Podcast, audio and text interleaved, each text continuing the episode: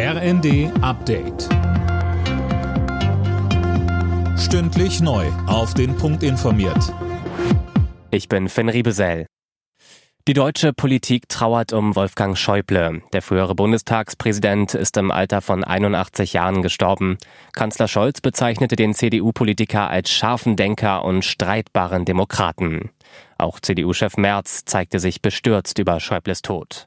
Unser Land verliert mit Wolfgang Schäuble einen Ausnahmepolitiker, der über fünf Jahrzehnte Deutschland und Europa tief geprägt hat.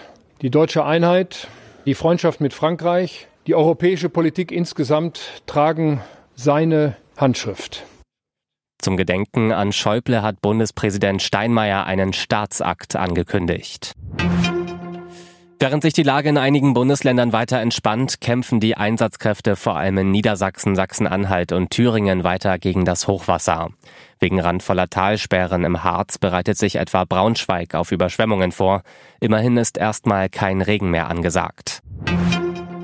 Kurz vor Jahresende ist klar, 2023 wird das wärmste Jahr seit Aufzeichnungsbeginn in Deutschland. Michel Kohlberg, da legt sich der deutsche Wetterdienst schon jetzt fest. Ja, die Durchschnittstemperatur lag bei 10,6 Grad. Schon im vergangenen Jahr war es mit durchschnittlich 10,5 Grad außergewöhnlich warm.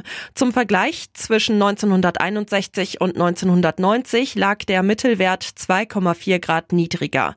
In Deutschland werden die Temperaturen seit 1881 erfasst. Auch weltweit gesehen war das Jahr das wärmste seit Aufzeichnungsbeginn. Das hatte das EU-Erdbeobachtungsprogramm Copernicus zuletzt mitgeteilt. Meter und Kilogramm statt Yard und Pfund. Großbritannien bleibt jetzt doch beim metrischen System. Eigentlich sollten nach dem Brexit die traditionellen britischen Maßeinheiten wieder eingeführt werden. In einer Umfrage haben aber fast alle Befragten gesagt, dass sie das metrische System gut finden. Alle Nachrichten auf rnd.de